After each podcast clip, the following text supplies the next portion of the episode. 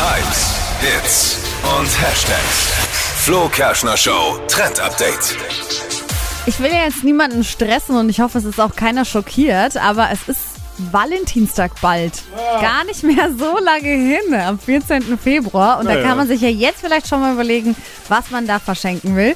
Und ich habe das richtige Geschenkpapier für euch. Darum geht's jetzt. Auch ein schönes Geschenk.